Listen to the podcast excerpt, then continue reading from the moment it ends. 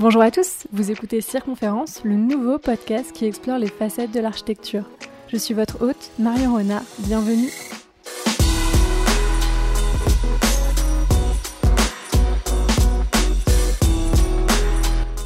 Ce podcast a pour but de vous faire découvrir l'architecture à travers de nouvelles facettes.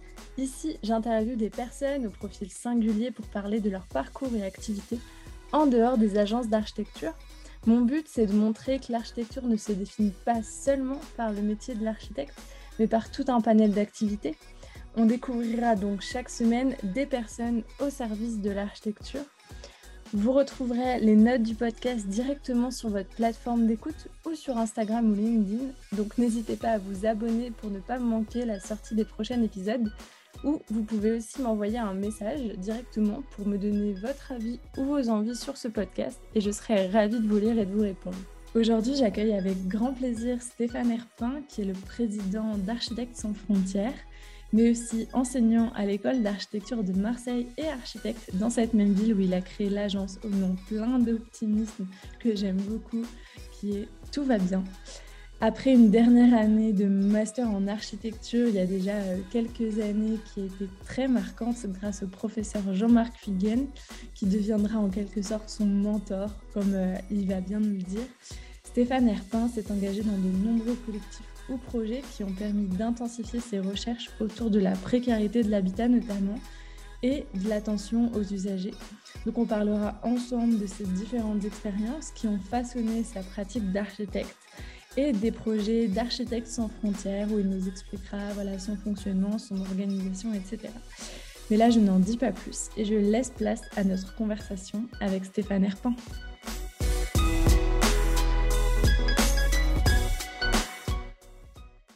Bonjour Stéphane Herpin. Euh, merci beaucoup d'avoir accepté de participer à ce podcast. Euh, et, je vais commencer par dérouler un petit peu beaucoup de tes casquettes euh, parce que tu es architecte, tu es prof à l'ENSA Marseille, tu es président ou maintenant ex-président peut-être euh, d'Architectes sans frontières. tu as cofondé avec beaucoup de personnes le réseau Architectes des risques majeurs. Tu as fait partie du collectif Le Bureau de l'Envers et je pense que j'oublie peut-être des choses, mais c'est un peu toutes les choses principales que j'ai notées. Mais on, voit quand même que toutes ces thématiques, elles se regroupent autour des risques majeurs, de la dignité de l'habitat. Mais tu as décidé de fonder l'agence Tout va bien. Et pourquoi Tout va bien? Je trouve ça vraiment chouette.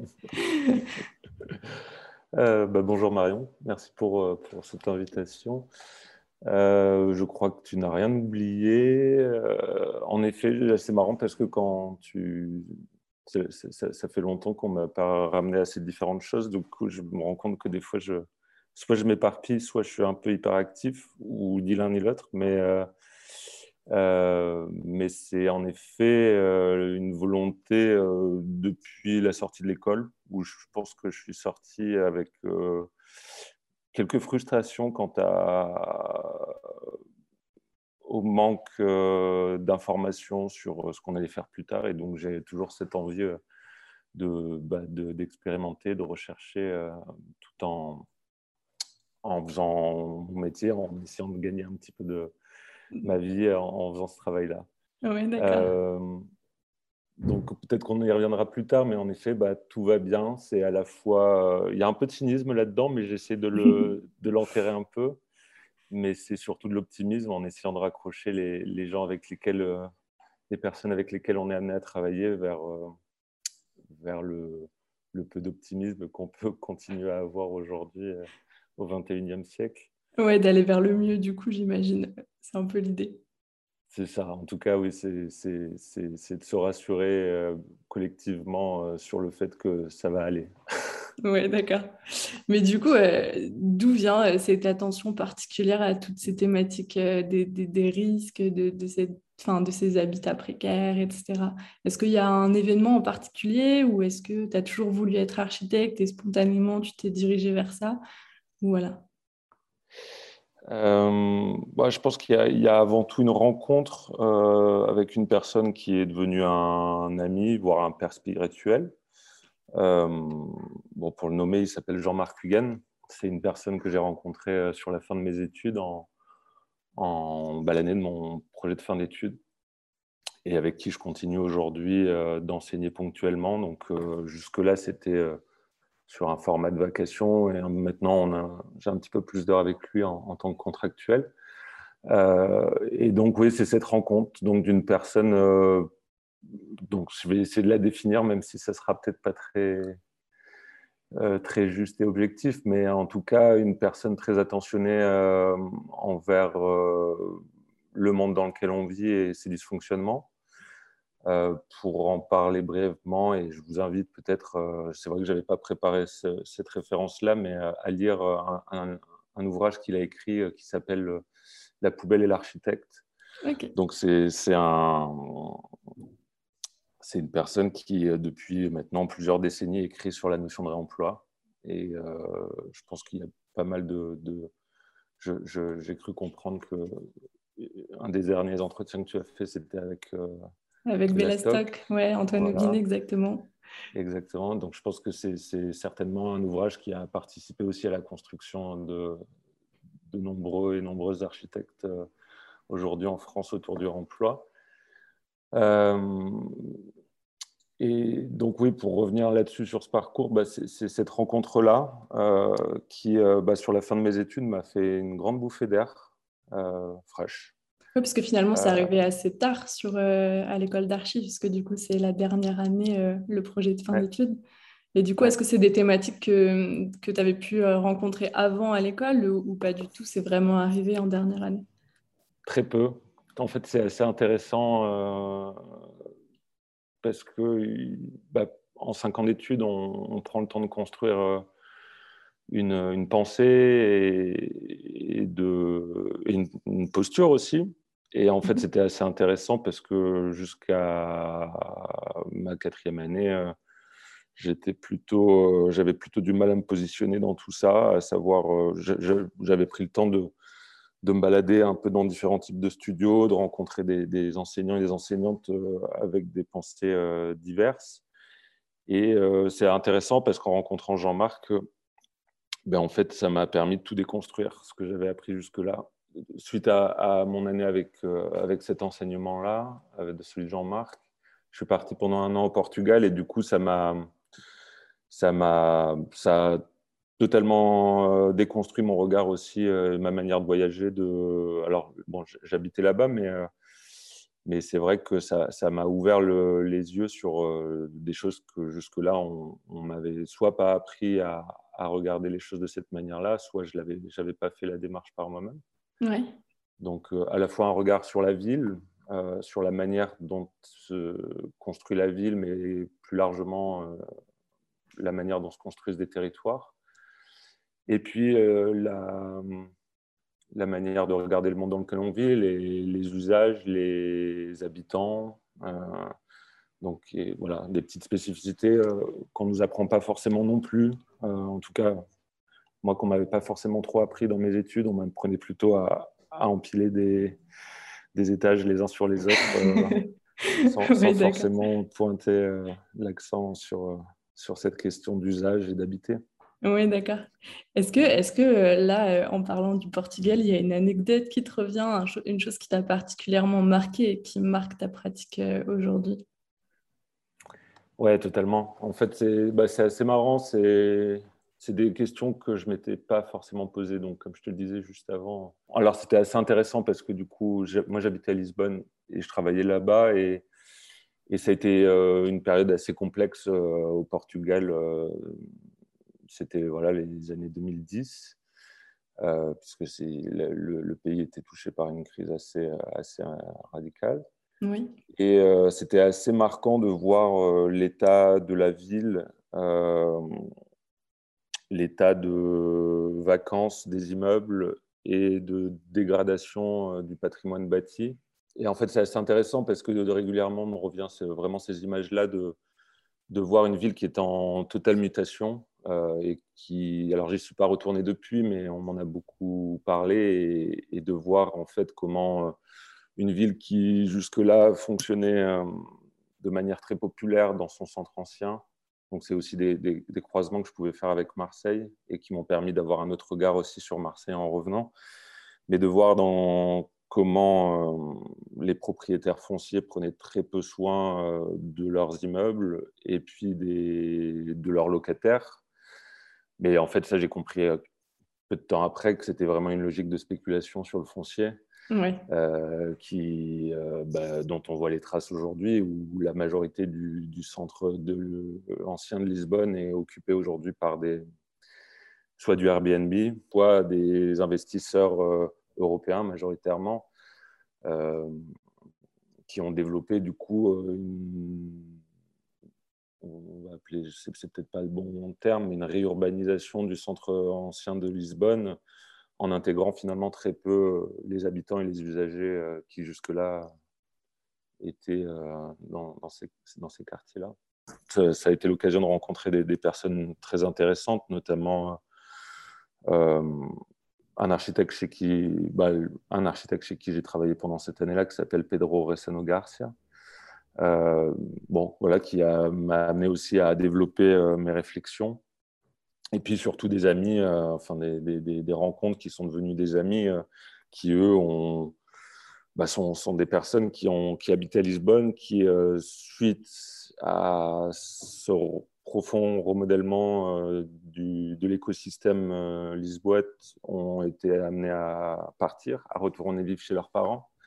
Donc, c'est des questions qui étaient assez perturbantes, où tu te dis, euh, voilà, c'est des personnes qui ont mon âge, qui construisent quelque chose dans une ville, et en fait, en très peu de temps, leur, leur vie se redessine totalement. Ils retournent aussi donc ça, c'est des questions qui m'ont intéressé. Finalement, c'est quoi un projet d'architecture ou, de territoire euh, à l'agence euh, Tout va bien? Bah, ça, ça, passe par l'acte de ne pas construire. Ce qui est déjà un gros point, je voilà. C'est, euh, euh, en fait, on, part du constat qu'il y a suffisamment de bâtis préexistants et de euh, logement vacant, notamment si on parle de la question du logement qui est un peu notre, notre credo, euh, et sur les qualités de ces constructions-là. Donc si on prend l'exemple de Marseille, c'est euh, une architecture, elle est sur sa grande partie 18e, 19e, pour généraliser, qui est construite sur une typologie qu'on nomme le trois fenêtres marseillais, dans sa, voilà, je n'ai pas envie de faire de généralité, mais en tout cas, on a une grande partie de la ville qui est construite sur cette typologie du trois fenêtres marseillais qui sont euh, euh, qui, qui s'équilibrent sur des proportions euh, bâties qui sont assez intéressantes et qui sont finalement assez contemporaines de par leur réversibilité. C'est-à-dire qu'elles répondaient très bien aux usages que pouvaient avoir les anciens dans, au 18e, 19e, et qu'on se rend compte que ces bâtiments-là, en plus d'être très bien construits, sont très bien euh, spatialisés et euh, s'adaptent assez facilement euh, au mode de vie contemporain. Ah, génial. Donc, il y a une partie des réponses dans ces préexistences qui nous intéressent et qui m'intéressent, et où, on, de par une analyse assez poussée de ce bâti, et de sa diversité, hein, parce que ce n'est pas tout le temps les mêmes euh, dispositifs euh, typologiques. Mais euh, en tout cas, dans, dans, la diversité qui existe, on se rend compte qu'il y a toujours les mêmes atouts qui reviennent, mais également les mêmes... contraintes, j'imagine. Contraintes, exactement. Et comment, du coup, on arrive à, à, à travailler sur ce bâti pour y apporter des qualités là où jusque-là on manquait de, par exemple, d'espace extérieur. Comment on va valoriser quelque chose qui était préexistant, mais euh, en l'accentuant, donc c'est-à-dire les, ventilations traversantes. Donc voilà, ça nous amène à re-questionner ces typologies préexistantes et à, à apporter euh, un petit plus et en répondant également aux attentes euh, d'usage et d'habiter contemporain. Donc ça, c'est une petite partie. Et après, voilà, notre, nous, notre, notre réflexion, elle porte aussi bah, sur le questionnement des préexistences euh, qu'on va appeler culturelles. Donc c'est aussi des savoir-faire, notamment artisanaux. On essaye de, de redynamiser à travers notre pensée du projet Oui, bah, c'est intéressant parce que euh, du coup, vous semblez super complémentaire avec euh, Jean-Marc Huygen, euh, lui par son, son appétence pour le réemploi et puis toi, du coup, plus sur l'attention euh, sur les, matériaux qu'on utilise, etc. Est-ce que tu dirais que du, coup, tu viens en plus transmettre euh, des clés euh, où les, les, étudiants apprennent par eux-mêmes ou tu, tu, les sensibilises juste à quelque chose ou alors est-ce que tu vas leur apporter quand même pas mal de connaissances sur qu'est-ce qu'un finalement un matériau biosourcé il y a un manque cruel d'enseignants et d'enseignantes au sein des écoles d'architecture qui, qui euh, laisse suffisamment de place pour euh, développer des imaginaires euh, chez les étudiants et les étudiantes. souvent, on vous apprend le béaba, qu'est-ce que c'est de construire, même si on ne construit pas vraiment. Donc ça, c'est par exemple une chose qui nous intéresse. Je trouve ça assez fou que en cinq ans d'études, euh, personnellement, le seul moment où j'étais amené à, mettre les mains dans la matière, c'est en faisant mon stage euh, de première année. C'était cela, donc c'était en, première année en plus, ou deuxième. Euh, et après, donc, en cinquième année, justement, avec cette rencontre avec Jean-Marc. Et donc ça, ça fait partie, par exemple, des, choses qui m'intéressent et qui nous intéressent avec Jean-Marc, c'est d'organiser des, ateliers où on va, on va amener des groupes d'étudiants et d'étudiantes euh, sur des territoires où ils vont, d'une part, porter une réflexion à l'échelle du territoire et en plus, ils vont devoir construire. Et donc, l'idée, c'était de dire, voilà, vous allez concevoir en quelques jours un projet collectif ou plusieurs projets d'ailleurs, et vous allez ensuite le construire. D'accord. Donc, avec euh, des matériaux de remploi, mais aussi des matériaux qu'on va appeler euh, biosourcés ou des matériaux des automatériaux. Mhm. Oui, d'accord. Et là, j'aimerais, euh, j'aimerais changer un petit peu et, me diriger du coup sur, euh, sur Architectes sans frontières et Architectes des risques majeurs. Voilà. Euh, pourquoi, du coup, euh, s'être lancé euh, dans, ces deux aventures, même si je comprends bien que l'une et l'autre sont très différentes, on va peut-être d'abord s'arrêter sur Architecte des risques majeurs. D'après ce que j'ai compris, et dis-moi si je me trompe, ça se constitue plutôt comme un réseau d'agences d'architecture. pourquoi du coup avoir cofondé ça avec, avec plein d'autres partenaires? Et puis qu'est-ce que ça t'apporte personnellement? Architecte de risque majeur, comment ça s'est créé euh, ça, permettra de faire le lien avec Architectes sans frontières. Euh, c'est qu'il y a, hum, ça remonte à 2015. Euh, j'ai fait le diplôme spécialisé de Belleville portant sur les risques majeurs. D'accord.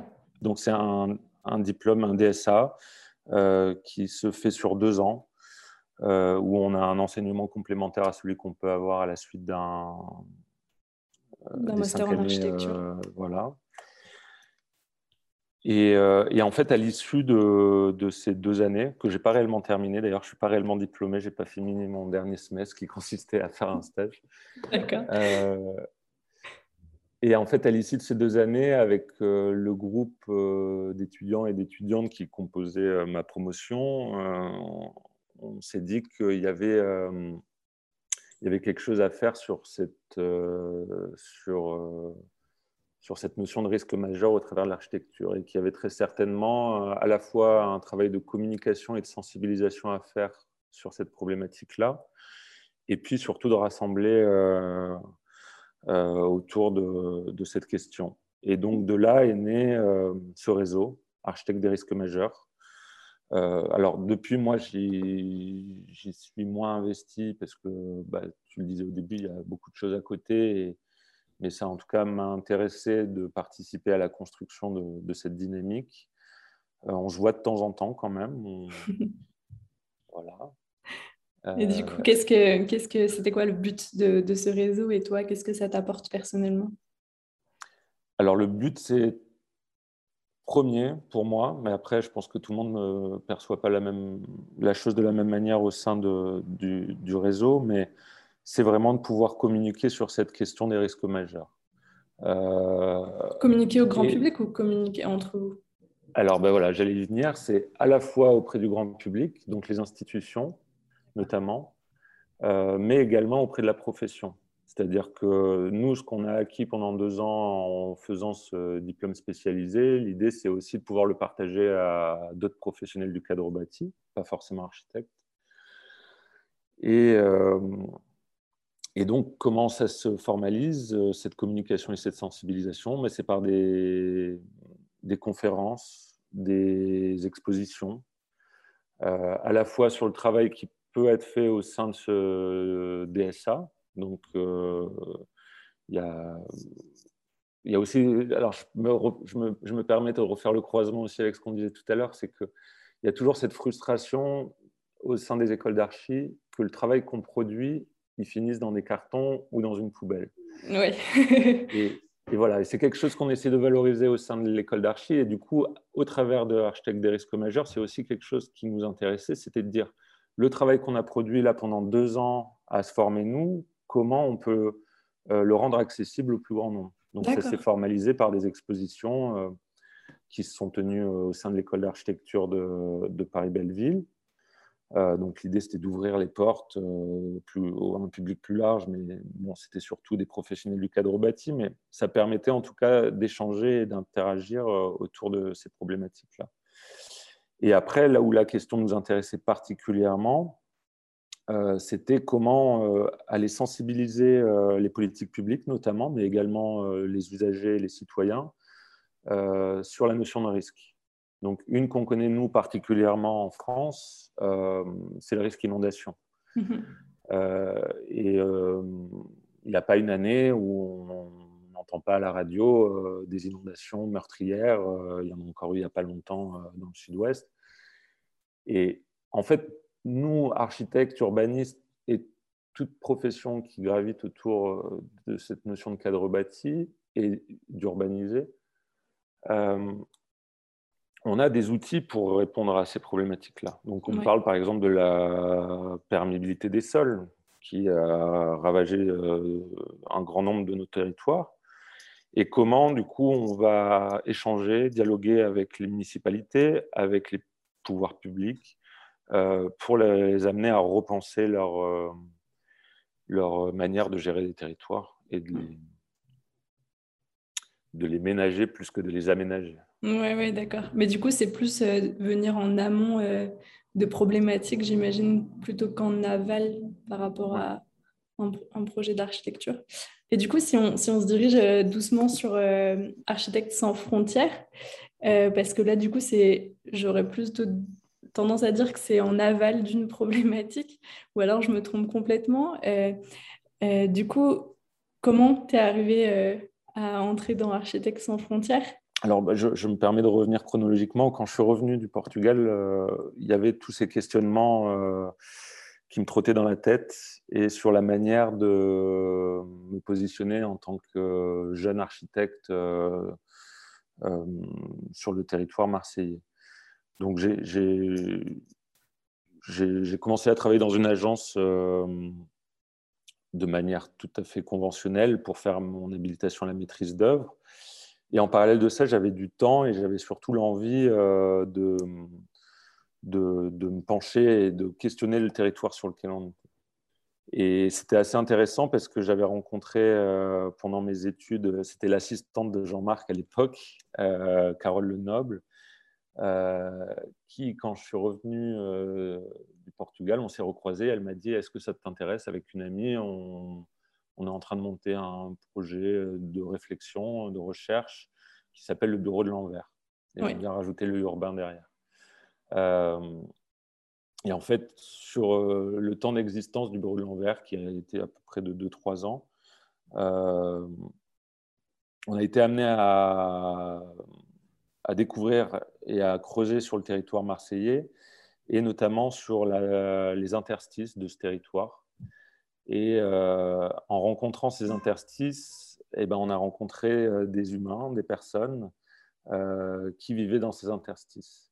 Et de là est né à la fois des questionnements, mais aussi des envies de, bah, d'accompagner ces personnes vers une amélioration de leur cadre d'habiter et surtout une recherche de dignité qui jusque-là était assez limitée. et donc, on a eu pendant ces deux années avec le bureau de l'Envers toute une série de réflexions et de micro-chantiers sur le territoire auprès de, de populations en situation de grande précarité. Dans la, dans la foulée a émergé un, avec d'autres personnes, euh, un, mais qui, enfin, tous reconnectés, c'était assez intéressant, un projet qui s'est appelé Action contre la précarité sanitaire. D'accord. Et en fait, avec ce groupe de, personnes qui sont devenues des amis euh, par la suite, euh, on a été encore un peu plus loin et on a, on a travaillé sur ce qu'on avait identifié qui était extrêmement manquant dans l'urgence sur ces territoires et auprès de ces personnes qui vivaient dans ces interstices, euh, c'était l'accès à une dignité à travers euh, l'accès à des sanitaires, donc toilettes et douches. Et donc pendant une année et demie, comme ça, on a construit des toilettes sur des bidonvilles à Marseille. D'accord. Euh, le groupe, c'est un peu. les personnes sont parties sur des terrains, enfin, sur d'autres territoires, on va dire. Et donc, moi, j'avais une petite part de frustration en me disant c'est con qu'on arrête ce projet-là à, ce moment-là. Et donc, j'ai encore rencontré d'autres personnes, notamment euh, Anne-Lise, qui est euh, une membre d'ASF, qui, elle, revenait d'Haïti et qui avait été salariée d'ASF, enfin missionnée d'ASF en Haïti jusqu'à donc 2013, ouais, je crois que c'était ça, 2013-2014. Et euh, donc, autour de Annelise, on, a construit euh, la délégation d'Architectes sans frontières Marseille, qui n'existait pas jusque-là. D'accord. Ah, vous avez construit ça ensemble. Voilà, c'est ça. En fait, c'est sans trop m'étaler là-dessus, mais le, fonctionnement de l'association Architectes sans frontières est composé d'une série de délégations, d'entités. Dans les grandes villes euh, de France Grandes ou, ou, pas forcément grandes, c'est en fonction des envies et de personnes de créer euh, des dynamiques autour de ce nom Architectes sans frontières sur le territoire. Euh, euh, et, donc oui, de là a commencé à se construire une démarche d'accompagner les personnes en situation de vulnérabilité de précarité sur le territoire marseillais vous avez quand même une attention particulière euh, sur le territoire marseillais. Donc, du coup, j'imagine que chaque délégation, c'était un peu une de mes questions, est-ce que chaque délégation euh, s'occupe euh, spécifiquement de son territoire? Et ou est-ce que en plus, enfin, ou est-ce qu'en plus de ça, vous avez un petit peu une logique pour faire des, des, projets, par exemple, sur des territoires où il n'y a pas de délégation ou peut-être à l'étranger? Comment, comment ça fonctionne un petit peu? Euh, bah, ce qu'il faut savoir déjà, c'est que Architectes sans frontières, c'est une association qui est plutôt jeune, qui a plus de 40 ans maintenant, euh, qui s'est construite en 79 et sur une volonté d'architecte, d'un groupe d'architectes euh, d'intervenir sur le même principe que Médecins sans frontières à l'international. Donc d'apporter une aide humanitaire euh, j'utilise le mot humanitaire à ce moment-là, on ne le réutilisera plus après, parce qu'ils se rendaient compte qu'il y avait des grandes problématiques euh, à l'échelle de la planète et que eux, avec leurs outils d'architecte, ils pouvaient venir en aide à ces personnes-là à, l'international. D'accord. Euh, donc ça, c'est ce qui a constitué les actions de Architectes sans frontières pendant plusieurs décennies. Et ce qu'il faut savoir, c'est que sur la fin des années 90, euh, vraiment euh, avant de passer dans les années 2000, il y a eu une refonte du fonctionnement de l'association et qui s'est assez étonnamment, mais plutôt justement, il y a eu une envie de, porter des projets à côté de soi. Donc sur les territoires où ces architectes qui ont recomposé l'association bah, en parallèle de leur métier plutôt conventionnel d'architecte, avaient envie d'agir euh, sur des problématiques euh, euh, de précarité autour de l'habitat. Donc, n'ont pas été délaissés les projets internationaux, mais ils ont été réduits, notamment du fait que pendant, 40, enfin, pendant plus de 20 ans, Architectes sans frontières France a fait des petits à travers le monde et qu'il y a plein d'autres délégations de, de Architectes sans frontières qui se sont faites notamment dans les pays où initialement il y avait un accompagnement. Donc, par exemple, tu as Architectes sans frontières Népal. Donc, ASF a eu des actions au Népal et par la suite, ASF a créé, euh, des Népalais ont créé un ASF là-bas. Ce qui fait qu'aujourd'hui, euh, les, Architectes sans frontières euh, occidentaux ont plus vraiment lieu d'être au Népal et dans certains pays africains, asiatiques, où des délégations sont créées. Donc ça a permis aussi de re-questionner cette notion d'humanitaire, de parler plutôt de solidarité, et c'est ça qui est intéressant, c'est qu'Architectes sans frontières, à l'international, constitue un réseau. Donc toutes ces euh, délégations nationales se euh, retrouvent régulièrement, de la même manière qu'on est en train de le faire là euh, via un ordinateur, pour échanger sur leurs pratiques et sur leurs problématiques. Est-ce que tu pourrais nous parler d'un projet qui te tient particulièrement à cœur et sur lequel vous avez pu travailler avec la délégation de Marseille, du coup, pour euh, comprendre un petit peu comment, euh, quel est le processus de travail euh, de l'association? Ouais. Bon, il y a un projet qui, alors là, qui est, qui est arrivé à sa fin, mais qui a duré quand même cinq ans. Donc, je, je, reprenais des notes à côté que j'avais. parce qu'en 2016, on, a, on a donc ce groupe de travail qui s'est constitué au sein de la délégation marseillaise, délégation naissante, et euh, donc avec le, ce que chacun, chacun et chacune a amené dans ses bagages en termes d'historique d'intervention sur le territoire ou autre, euh, à l'international notamment, on s'est posé sur les problématiques que rencontrait euh, le territoire marseillais et euh, bah, ce qui revenait, c'était cette question euh, de mal logement et de précarité euh, au travers de l'habitat, et notamment la question des bidonvilles et des squats. Et donc de là est née une réflexion initialement théorique qui a été présentée dans un prix qui s'appelait Marseille ex-métropole, penser l'habitat du futur d'ici 2040. Euh, et donc, on, a, présenté ce projet à ce petit concours euh, où la majorité des réponses étaient euh, à coup de. Désolé, je vais faire un, anglicisme, mais de greenwashing, comment penser à l'évolution de la ville pour les, les, 30 prochaines années. Et en fait, ce projet qu'on a présenté nous consistait à, d'une part, établir un postulat euh, souvent occulté qui est que sur un territoire aujourd'hui métropolitain et celui de Marseille, il existe encore des situations de mal logement et il existe encore des bidonvilles. Oui. Euh, et donc, quelle solution euh, ou quelle réflexion on peut amener sur cette problématique-là en tâchant avec nous nos, outils d'y apporter des réponses concrètes? Donc, on avait présenté ce projet théorique qui a été euh, gratifié et ce qui nous a permis derrière d'avoir vraiment un cadre théorique euh, fort pour pouvoir le présenter à, des institutions.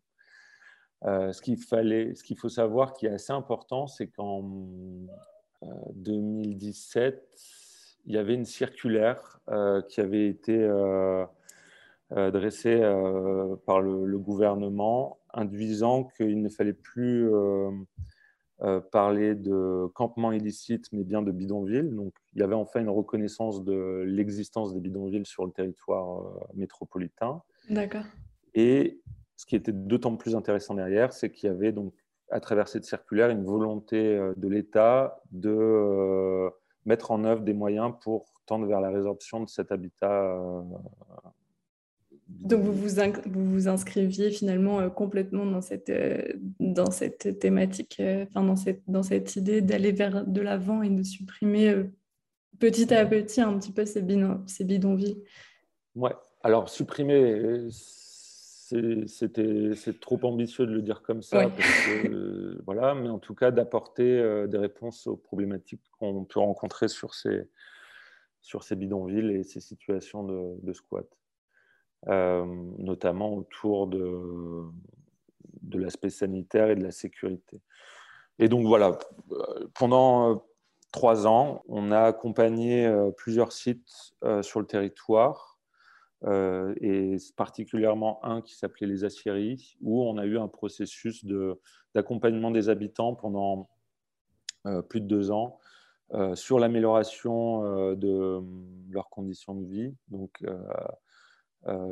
établir des lieux, des espaces qui permettent de faire l'interaction avec le tissu associatif qui a accompagné et avait une veille vis-à-vis de, ces, personnes. Je pense que c'est peut-être super important d'avoir comme ça une accroche locale avec des associations locales parce que sinon, comment, comment on pourrait vous recevoir euh, ces habitants euh, C'est intéressant d'avoir cette accroche locale avec des associations locales.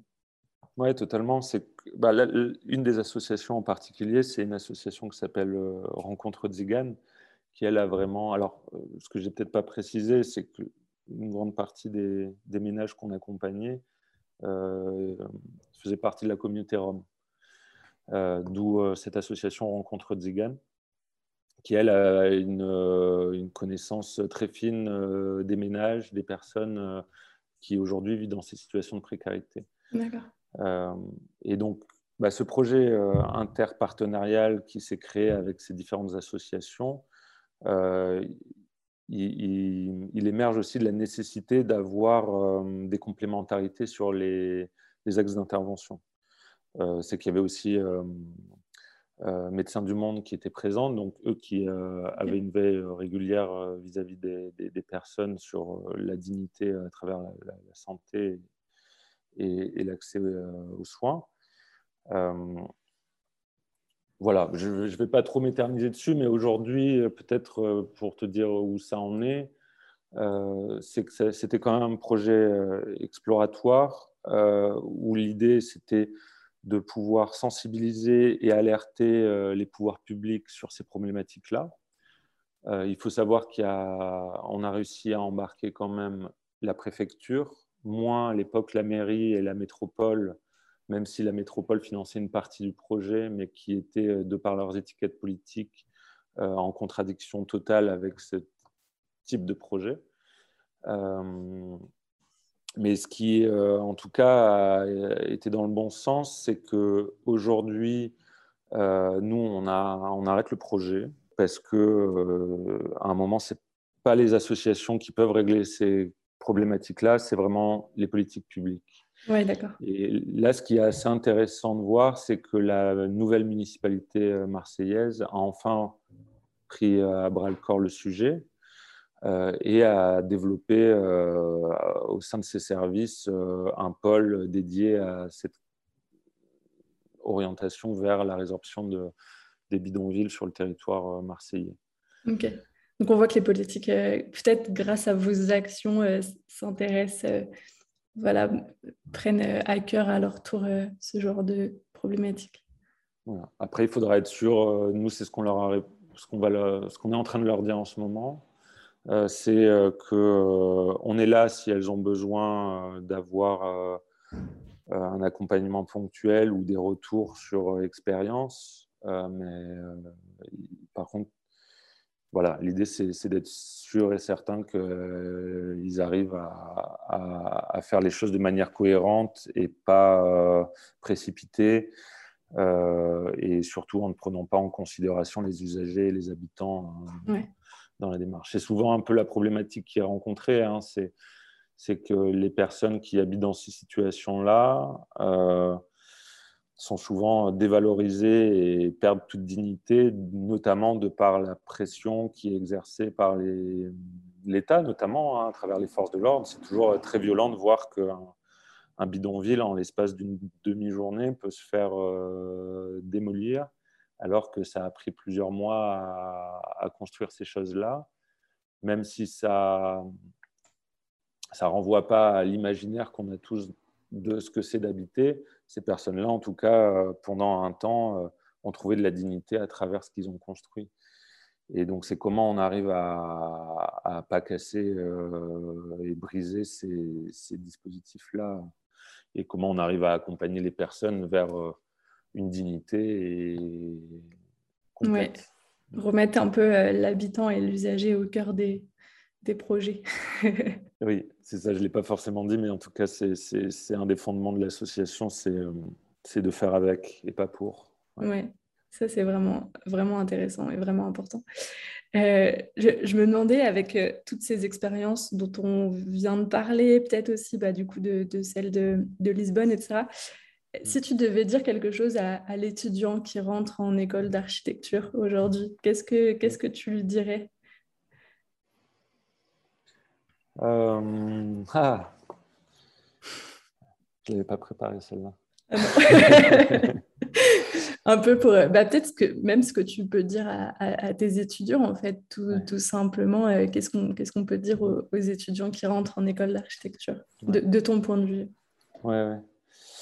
Euh, bah, c'est de, rester optimiste d'une part tout va bien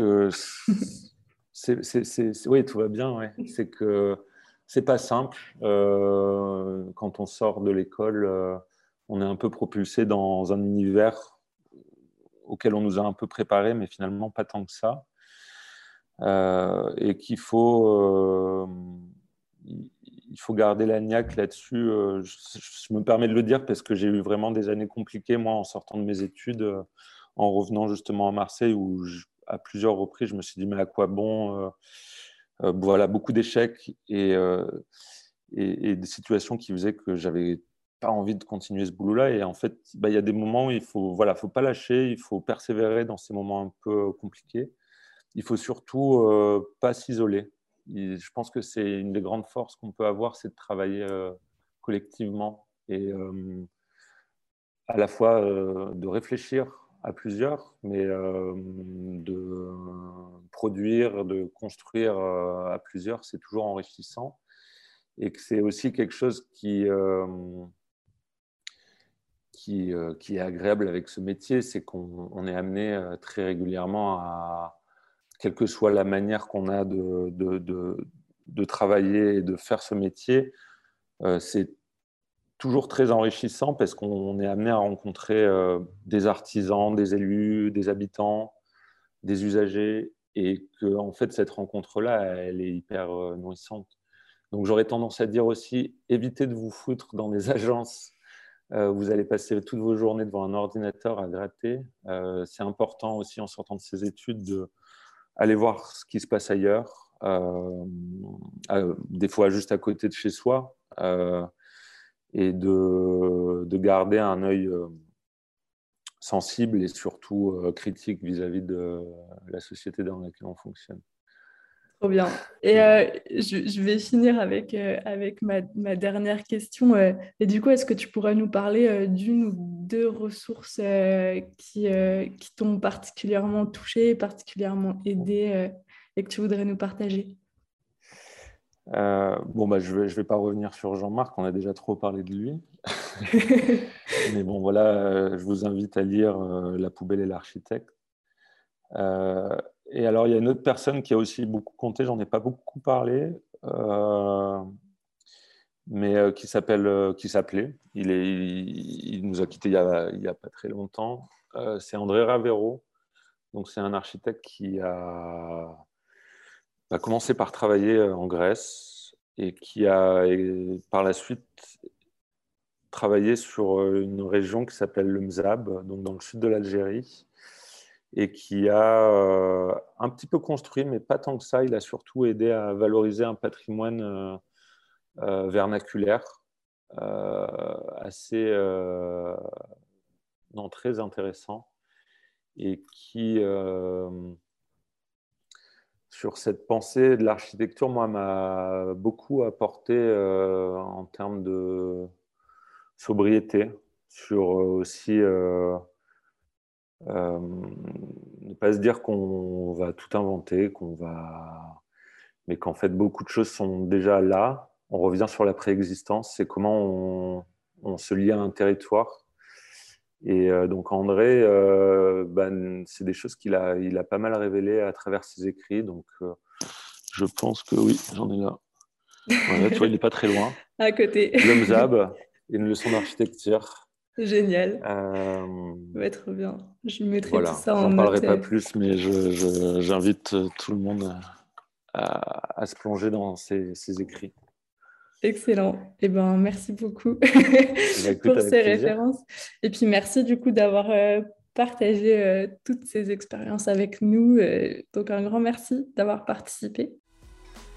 Cet épisode est fini pour aujourd'hui. J'espère qu'il vous a plu. Si vous cherchez les notes de l'épisode, toutes les petites choses dont euh, Stéphane Herpin a pu nous parler et vous êtes intéressé pour creuser un petit peu plus ces sujets, vous retrouverez toutes ces notes directement sur votre plateforme d'écoute, mais aussi sur Instagram et LinkedIn.